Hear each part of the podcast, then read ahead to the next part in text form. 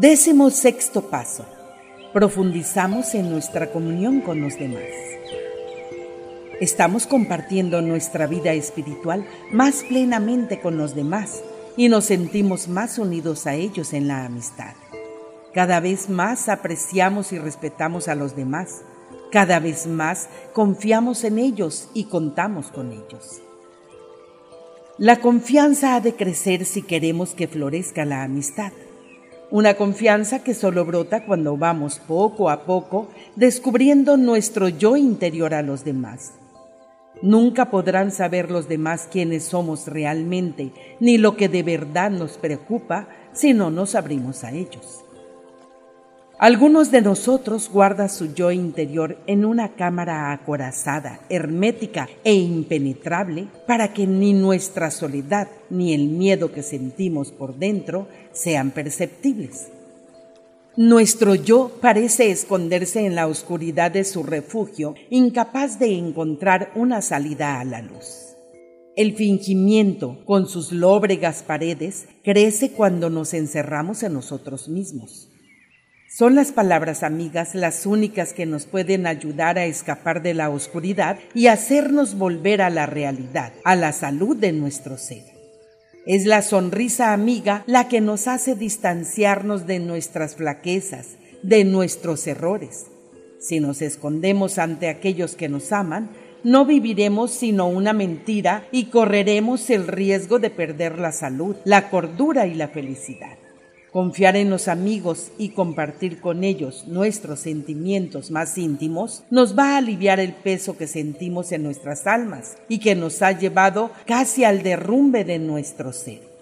Solo oír sus palabras, su trato de comprensión, hace que no nos sintamos tan solos, que nuestro fingimiento termine y que nos abramos a ellos consolados. El cariño que sin condiciones sienten por nosotros va a hacer que sean directos en sus consejos porque lo que buscan es nuestro bienestar. Nada de lo que hagamos podrá hacer desaparecer ese amor que nos profesan. ¿Es que vamos a renunciar a confiar en nuestros amigos? Es que vamos a enfrentarnos solos al terror de la noche, cuando únicamente desnudar nuestras almas podrá hacernos sentir menos avergonzados y recoger los frutos que la vida nos promete. Es que vamos a permitir que la falta de sinceridad impida la curación de nuestro yo. Nuestros amigos ven desde fuera nuestros corazones como si estuvieran entre viejos barrotes oxidados y a menudo se pregunta por qué nos ocultamos tras estos. Cuando comenzamos a confiar en ellos y les mostramos aquello que más odiamos de nosotros mismos, nuestros secretos más íntimos adquieren una nueva perspectiva, una nueva morada. Es posible que con las viejas piedras de nuestro jardín podamos construir un sendero al jardín de nuestros amigos para que las flores del nuestro puedan recibir de su preciada agua. Los amigos nos apoyan cuando desconocemos el camino a seguir, cuando en nuestro cielo quedan restos de sueños rotos, cuando nos amanece demasiado pronto o no llega nunca la tarde, cuando vemos avecinarse las garras de un águila al nido donde tenemos a nuestros pequeños y no queremos huir. La presencia de un amigo disminuye nuestro miedo como disminuye la fresca lluvia la sequedad de la tierra. Tenemos cerca a nuestros amigos en momentos de adversidad.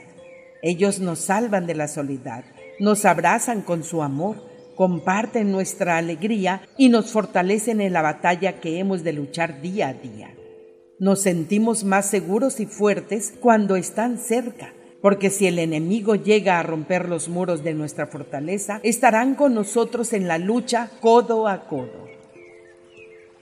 El aislamiento es doloroso no importa lo cerca que estemos de Dios.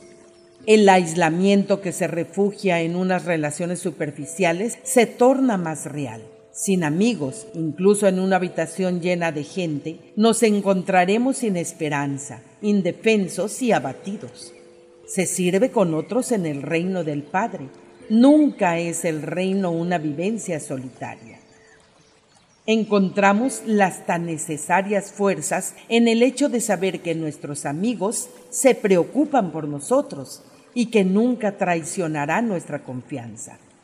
Juntos compartimos el camino de la vida y trabajamos para conseguir las metas que nos vamos trazando. Los estrechos desfiladeros de nuestras mentes están poblados de rocas deslizantes, sueltas por los temblores que las sacuden desde las profundidades.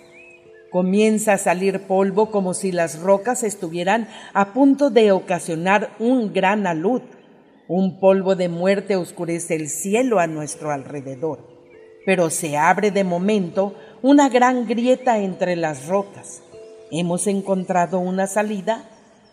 Esta entrada en la roca nos lleva a mayor profundidad. Cada vez sentimos más terror, pero no hay vuelta atrás.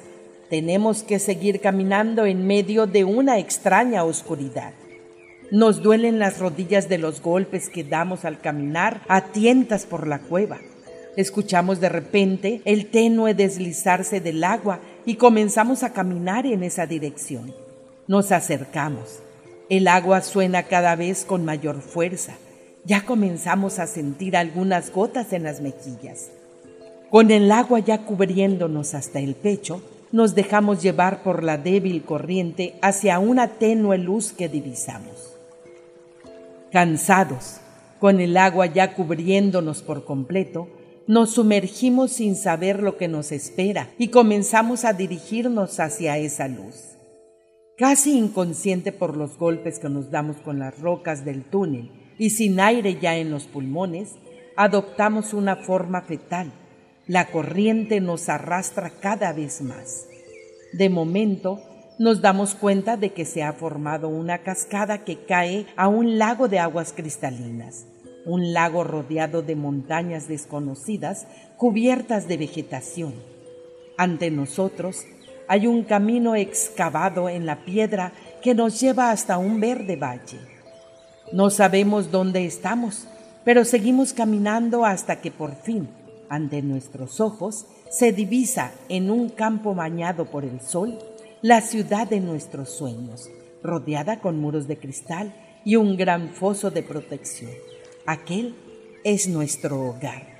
Un puente levadizo sujeto por relucientes cadenas baja para que entremos libres ya de todo temor. El maestro mandó a sus seguidores de dos en dos para que no se sintieran desalentados por la soledad. Sus mejores amigos estaban entre aquellos que amaban a Dios, entre aquellos que estaban dedicados a cumplir con unos propósitos que venían de lo alto, de más allá de las nubes y a buscar sus sueños sin importarles el riesgo. De dos en dos somos más fuertes como dos al cuadrado. Somos más capaces de soportar los vapores ácidos de la vida en nuestras camisas. De dos en dos hacemos la voluntad del Padre y encontramos su hogar tras las lejanas zarzas de los campos. Nos necesitamos los unos a los otros porque Él vive no solamente en nuestros corazones, sino en la mirada de nuestro hermano. La amistad en la tierra revela a Dios y la vida en los mundos celestiales.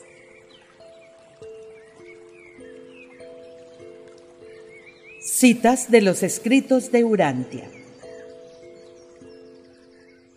Escrito 39, sección 3, párrafo 4 página 432, párrafo 5. Son ángeles que tratan de despojar a las relaciones entre los seres indigentes de cualquier artificialidad, procurando al mismo tiempo favorecer la interrelación entre las criaturas de voluntad sobre la base de una comprensión verdadera de sí mismos y de un auténtico aprecio mutuo. Escrito 43, sección 8, párrafo 11, página 494, párrafo 10. Intelectual, social y espiritualmente, dos criaturas con capacidad moral, al cooperar entre ellas, no duplican simplemente sus potenciales personales de éxito en el universo, sino que multiplican casi por cuatro sus posibilidades de logro y realización. Escrito 67, sección 1, párrafo 3, página 754, párrafo 4. Y de todas las formas de maldad, ninguna destruye más la condición de la persona que la traición y la deslealtad a los amigos de confianza. Al cometer este pecado deliberado, Caligastia distorsionó tan completamente su ser personal que su mente nunca más ha podido recuperar del todo el equilibrio. Escrito 100, sección 0, párrafo 2. Página 1094, párrafo 2. La estrecha vinculación con otras personas religiosas estimula de manera mutua el crecimiento espiritual. Escrito 111, sección 4, párrafo 7. Página 1220, párrafo 6. La felicidad y el júbilo tienen su origen en la vida interior. No podéis experimentar un verdadero júbilo por vosotros mismos. Una vida solitaria es fatal para la felicidad. Incluso las familias y las naciones disfrutarían más de la vida si la compartiesen con otros. Escrito 112, sección 1, párrafo 16. Página 1227, párrafo 6. La persona no puede actuar muy bien en aislamiento. El hombre es de manera innata una criatura social. Lo domina el anhelo de pertenencia. Es cierto literalmente que ningún hombre vive para sí. Escrito 139, sección 8, párrafo 11. Página 1562, párrafo 5. Algunas veces Tomás lograba permiso de Andrés para marcharse a solas uno o dos días, pero pronto aprendió que esta forma de proceder no era aconsejable. Tempranamente se dio cuenta de que, cuando estaba desanimado, era mejor ceñirse a su trabajo y permanecer cerca de sus compañeros. Escrito 160, sección 2, párrafo 6 página 1775, párrafo 7. La expresión de muchos nobles impulsos humanos perece porque no hay nadie para oírla. Ciertamente, no es bueno que el hombre esté solo. Un cierto grado de reconocimiento y reafirmación resulta esencial para el desarrollo del carácter humano. Sin el amor genuino que parte del hogar, ningún niño puede llegar a desarrollar por completo un carácter normal. El carácter es algo más que mente y sentimiento moral. De todas las relaciones sociales destinadas para desarrollar el carácter, los más eficientes e ideales son los lazos de amistad y con estos el cariño y la comprensión entre el hombre y la mujer en el mutuo vínculo del matrimonio inteligente. Escrito 160, sección 2, párrafo 7, página 1776, párrafo 1. Tarde o temprano, cualquier ser humano adopta algún concepto de este mundo y determinada visión del próximo Ahora bien, es posible, mediante las relaciones personales, unificar estas perspectivas de la existencia temporal y de las expectativas eternas. Con ello, la mente incrementa sus valores espirituales al ganar gran parte de la percepción del otro. Así pues, los hombres enriquecen su alma aunando sus respectivas posesiones espirituales. Igualmente, el hombre queda, pues, facultado para eludir la tendencia, siempre presente de ser víctima de la distorsión de su perspectiva, de la parcialidad de su punto de vista y de la estrechez de su juicio. Solamente mediante el contacto cercano con otras mentes es posible prevenir el temor, la envidia y la vanagloria. Escrito 160, sección 2, párrafo 8, página 1776, párrafo 2. El aislamiento tiende a agotar el acopio de energía del alma. La relación con nuestros semejantes es esencial para mantener la pasión por la vida e indispensable para continuar luchando valientemente esas batallas que resultan de la ascensión a los niveles superiores de la existencia humana. La amistad fomenta el gozo y glorifica los triunfos de la vida. Las relaciones humanas, cuando son estrechas y están fundadas en el cariño, tienden a despojar el sufrimiento de su dolor y a las adversidades de gran parte de su amargura. La presencia de un amigo realza la belleza y enaltece cualquier bondad. Escrito 160, sección 2, párrafo 9, página 1776, párrafo 3. La relación entre las personas y el afecto mutuo representan un seguro eficaz contra el mal. Las dificultades, la aflicción, la decepción y la derrota son más dolorosas y descorazonadoras cuando se padecen a solas. Las relaciones personales no hacen que el mal se transforme en rectitud, pero contribuyen bastante a aliviar el dolor del aguijón. Vuestro maestro dijo, Dichosos los afligidos, si hay cerca un amigo que los consuele. Hay una fuerza positiva en el conocimiento de que vivís para el bienestar de los demás y de que ellos, a su vez, viven para vuestro bienestar y avance.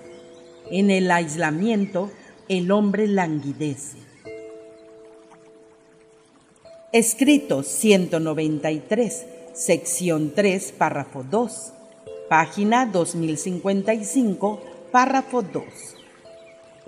Judas ya no está con vosotros porque su amor languideció y porque se negó a confiar en vosotros, sus leales hermanos. ¿Es que no habéis leído en las escrituras donde está escrito, no es bueno que el hombre esté solo, ningún hombre vive para sí? Y también allí donde dice, el que quiere tener amigos debe mostrarse amistoso. ¿Y acaso no os envié a enseñar de dos en dos para que no estuvierais solos y no cayerais en las maldades y en las penurias del aislamiento? Sabéis bien también que, cuando estaba en la carne, no me permití a mí mismo estar a solas durante largos periodos de tiempo desde el momento mismo en el que se inició nuestra relación, tuve siempre a dos o tres de vosotros constantemente a mi lado, si no muy cerca de mí, incluso cuando estaba en comunión con el Padre. Tened confianza, por tanto, unos en otros.